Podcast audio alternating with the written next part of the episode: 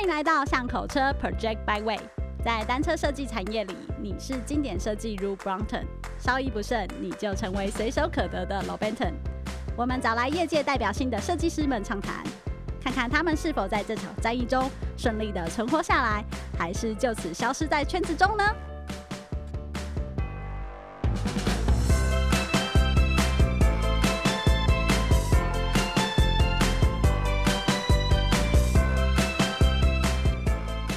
？QBP 集团呐、啊，就是它其实是美商嘛，然后它其实在它你你去查 QBP，它下面其实有很多很 niche 的牌子啊，niche 到一个爆炸、啊。Shirley 就是他们的啊，然后什么微博的 Problem Solver，啊什么 Whisky 啊，就是他们其实是一些玩车的人，然后。他们的策略就是他们在主集团 QBP 下面有很多品牌，这不同的品牌都是不同的任务。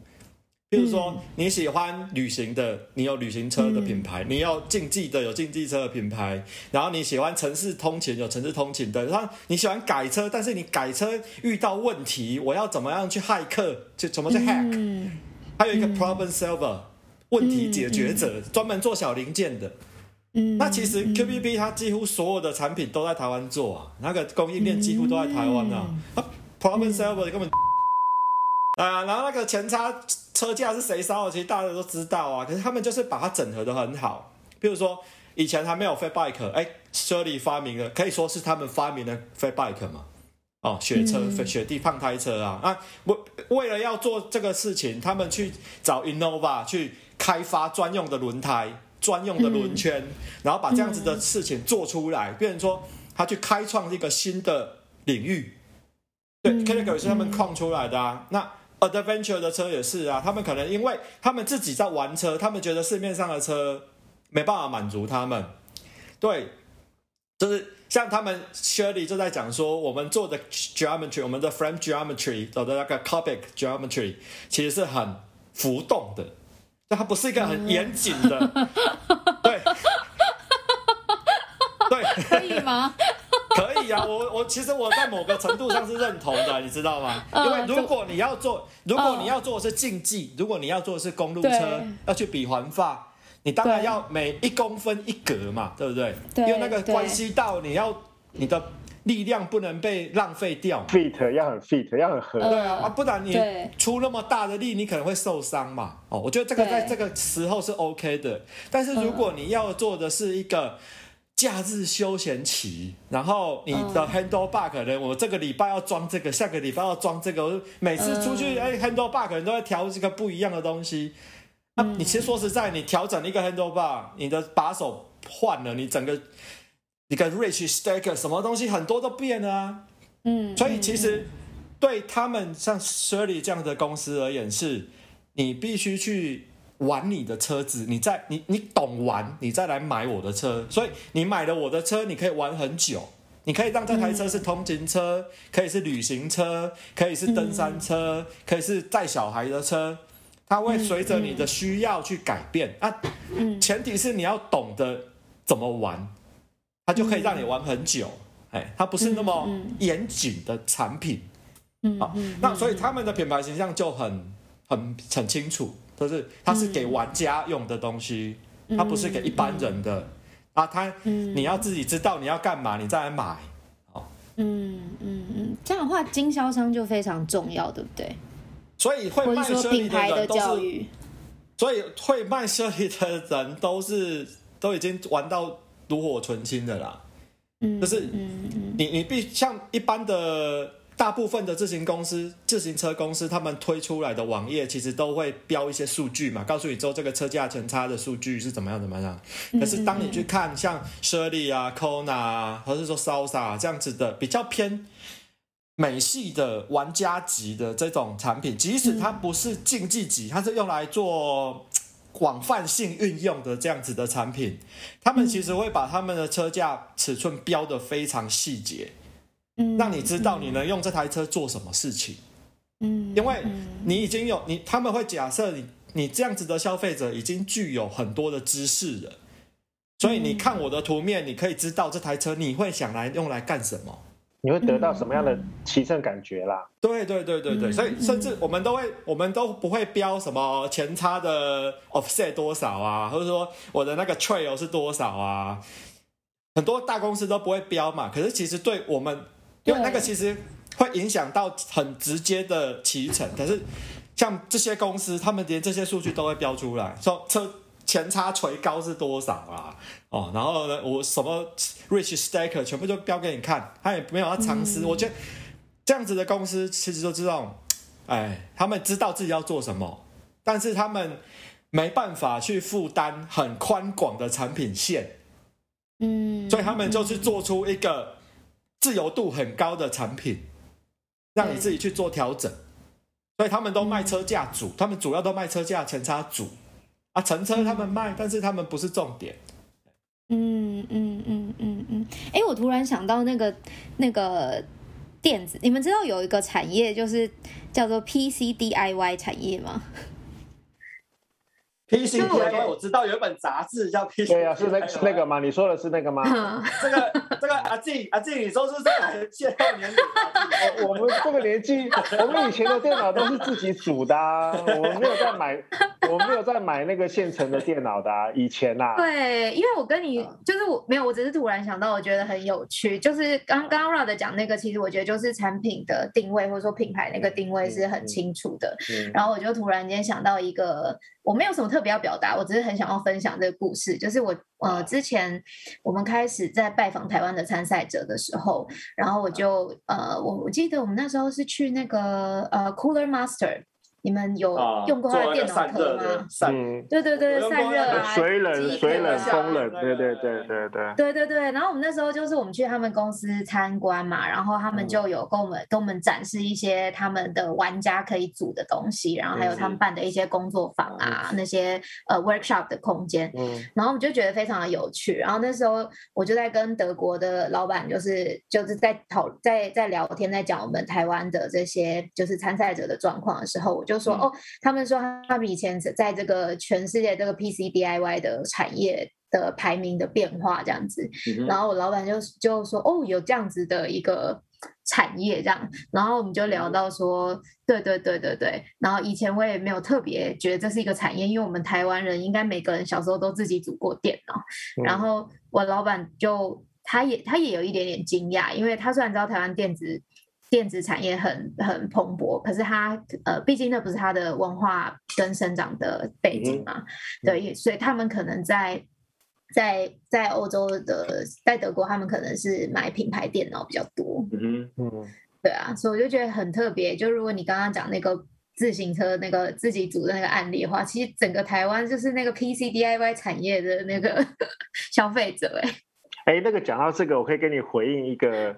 那个我的观察、嗯、也是个观察啦，想想拿出来分享而已。嗯、就是你刚刚说 PC DIY，然后就让我想到，我好像有一个学长还是学姐，他就在某一个电子公司做 ID 哦，嗯、做工业设计哦。嗯、然后重点是那家公司只做显示卡。嗯。然后他跟然后他跟我讲说他在做显示卡的工业设计，然后我想说啊。显示卡要做什么工业设计？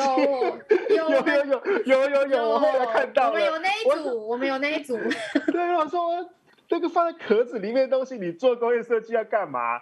然后，但是因为他们是 DIY 嘛，所以说里面会放灯啊，然后会会那个会配色啊，然后那个那个真的有设计耶。我说哇塞，这个显示卡要做工业设计，真的是吓死我。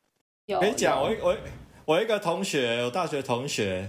他家在，他现在在一家做电脑机壳的公司上班。嗯、我我忘记叫银广还是广银，忘记了。银广，银广，银广是不是？嗯嗯。银啊，对他们，然后他是他们公司就是很蛮高阶的设计，算主管的吧。所以每年电脑展啊，什么 PC 展，他会出都会出一台概念机。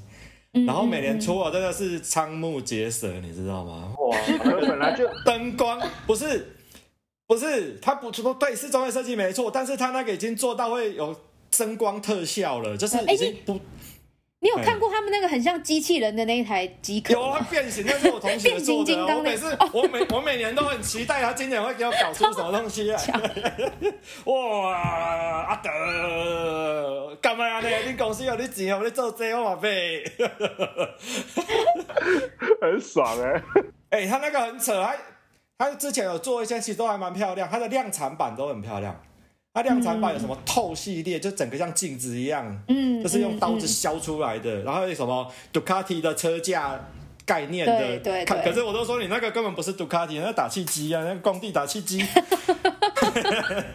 然后就说，哎、欸，其实，在某种程度上没有错，但是，可是其实啊，讲句话啊，其实像他们那个产业啊，像那个嘛，他刚才讲那个车架，杜卡迪车架那个机壳有没有？那其实是我们自行车产业帮他们做的，嗯，就是我有一次去我的配合的车架厂，就看到那个车 那个电脑壳、电脑主力架，我说真的有这个，他说我们做的，我们代工的，嗯，可是我们从来不知道它组起来长什么样子，嗯，啊，自行车它产业制造业其实它弹性很大，对，然后其实因为都是金属焊接、管件焊接加工嘛，然后烤漆嘛，所以其实有些自行车。车架厂他们本身也有做家具，他们有做家具代工。嗯嗯、IKEA 的家具其实有些是台湾的车架厂做出来的啊。对，对啊，那其实这个是弹产业弹性啊。对啊，题外话，题外话。哎、欸，你刚刚讲到银广啊，我就想到说，我们上次有一次就是呃，在跟他们讨论的时候，呃，其其实我觉得那个讲那个。呃，那个讨论的内容跟刚刚那个 Rod 讲的那一段，就是那个自行车产业的故事，也是蛮像的。就是当然，我们是在讨论说，就是银广在红点奖里面的表现啊，还有我们怎么看这些设计嘛。然后我去的时候，我就觉得说。哎，他们的东西非常的有趣，然后其实它相对的那个人味是比较重的，就是就是它公益性的程度其实蛮高的。然后那时候我们就也讨论了说，哎，对，其实所谓现在工业设计指的工业到底是一个机壳要做到多少的量，而且它必须要到多么的呃。可以有多么多少的弹性，就是说到什么程度上，到什么程度的量产上跟定性上面，那个工艺的呃，过去认为比较像工艺品的的这些产品，已经可以被看成比较偏工业设计。我觉得这是一个很好的题目。很有趣的观察，对对对对。我觉得一方面是我其实到后来都会建议我的业主啦。都会说，其实某些案子你要把它的费用归在 marketing 部门支出啊，就是 就是对，我觉得要把案子分开来，你知道吗？就是如果你的案子是要做短期间，然后要做销售的很直接的这种市场反应的东西，这种产品其实是正常的开发流程去、嗯、去做支出了。可是如果你今天的目标是要做品牌形象要得奖，对，得得奖，也许是得奖，也许是要让消费者有讨论，也许是要做什么什么什么。其实不是为了赚钱的话，嗯、那其实你应该要把这个费用归在 marketing 那边，是 marketing 的人要来跟我讲，嗯、是 marketing 的人觉得你们要做什么事情，哎、欸，其实不是你们开发的单位来跟我讲。我我觉得这也是一个非常好的题目，哎，就是。呃，我忘了之前有没有聊过，But anyways，简短说就是说，比如说以我在台湾对红点的窗口嘛，就是有些是工业设计部门，然后有一些是行销部门，其实还蛮多是行销部门的。然后，但是我去看我们，但也也有，就是我知道在概念奖里面就有一些会对到比较像是说创新设计中心，但是台湾好像比较少，就是国外有一些他在。就是它关于创新这件事情，或者是概念发展这件事情，它是另外有一个算是高阶的独立部门，对，独立部门在带的。然后他就不，他就他其实就会，他就我觉得他们的专案相对的沟通是比较敏捷式的管理，就是比较跨跨比较多部门的这种，也不一定是敏捷式管理啊，应该说跨比较多部门的相互讨论，然后让这个主责部门去推行出这些比较概念性的产品。他就没有说，因为因为你我我我有些业主现在就是这样啊，他们其实内部就有一个类似你讲的这种单位，嗯、所以他们可能就是从每个部门去抓一两个人，然后把它组成一个一个小型的 core team，然后变成他们是一个不要管短期内的开发盈余赚钱这件事，他们要做的是未来五年、十年要开发出什么样的产品，未来在哪里。所以他们其实很多时候是这个单位是只属于产品企划的部门下面的，就是他们钱是产品企划的这个部门给的啦。Oh, 我觉得只属于哪一个部门之下，或是钱谁给，老板啊，这个也是一个很关键的安排。就是不管你那个部，你这个小组是多跨部门组成，可是你直接回报给董事。这个叫什么？董事会跟回报给总经理是，或是回报给什么？对，什么哪一个部门的主管就已经很不一样了。还有钱是谁出的，结果都不一样。对，所以说我说我我分享的这些案例，我觉得比较成功的是，他们其实是 co-team 嘛，然后是申请那些表单费用，还是透过那个。Planner 就是那个产品企划的这个部门去申请这些公司内部的东西，可事实上产品部门啊企划部门不管他们，他们只是寄生在那里面，嗯，啊，他们直接还是跟总经理做事，这总经理直接直接跟总经理管，哎，嗯嗯，所以他们所以这样自由度比较高啦。然后其实这个制这个制度其实一直在欧美都是存在，像美军其实啊那个洛特希德马丁哦。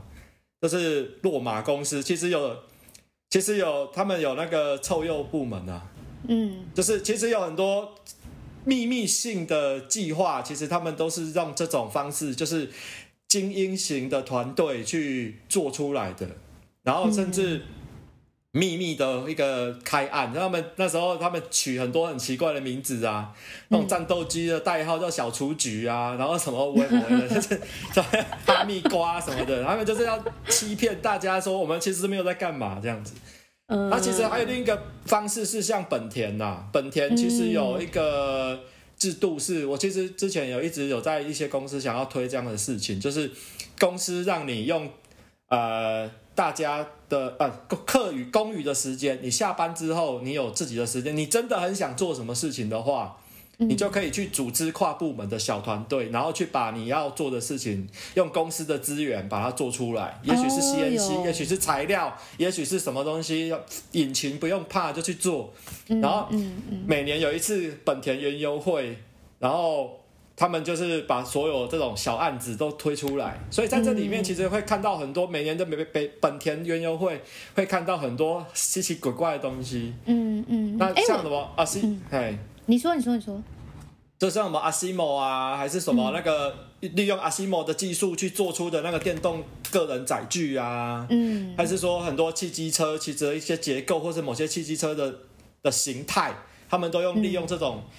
当你这个研发的人，或是企划的人，或你这个职务的人，你很有一个热热情，想要完成它的时候，通常它的这种、嗯、这种怎么讲，魅力魅力是会出来的。